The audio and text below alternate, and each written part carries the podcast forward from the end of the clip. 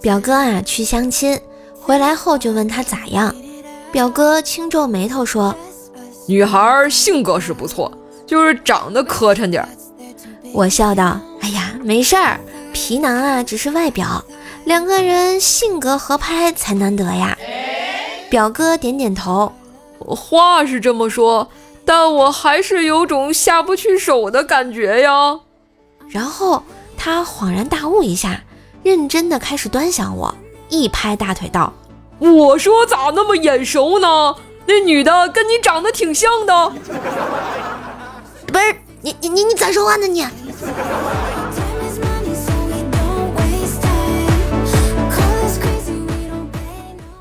老妈问我最近生意还好吧？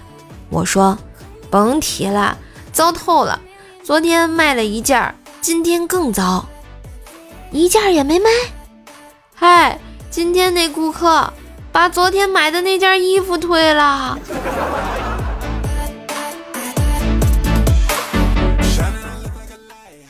冰棍哥埋怨老婆太胖，晚上睡觉占位置多，睡着不舒服。朋友道：“我就不存在这样的问题。”冰棍哥就问：“喂，是不是你家的床特大？”朋友接着道：“也不是。”把他的气儿放了，他就不占地儿了吗？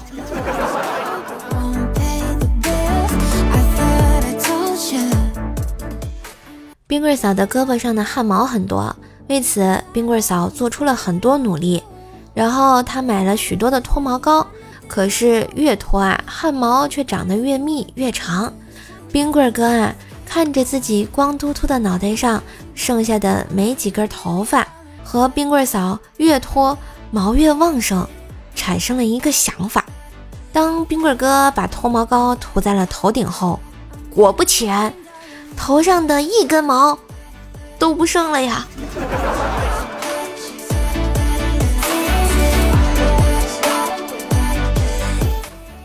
昨天我跟我妈说想买台电脑，她说：“你这电脑又没坏，买新的干嘛呀？”我说。哎，拿回来太重了，就是有两台，一台放学校，一台放家里嘛，这样每次回家能省不少事儿。然后我妈接着说：“别了别了，干脆啊，我再生个孩子放家里，你就安心在学校上课，不用回来了啊，更省事儿。”于是我家就有了怪小兽，没爱了。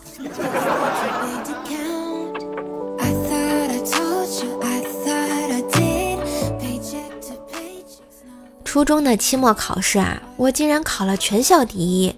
回到家给我老爸一说，我老爸很激动的跟我说：“闺女，爸没看错你，学的挺好啊。你想要嘛奖励，我都满足你。”我就说：“爸，上个星期小姨给弟弟剃了个光头来我们家玩，我摸他那光头可好玩，可滑溜呢，所以。”爸，你能不能剃个光头让我摸摸呀？后来，我爸给我剃了个光头，说这样自己摸起来方便。嘤嘤嘤，你们说这是亲爸吗？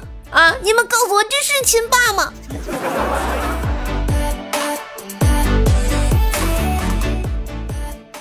今日份段子就播到这里，喜欢节目记得关注专辑。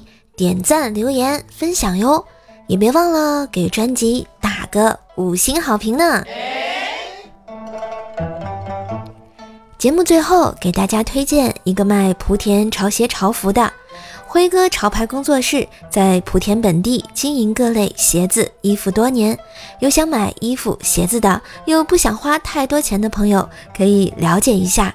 质量绝对经得起你的考验，在莆田绝对是数一数二的卖家。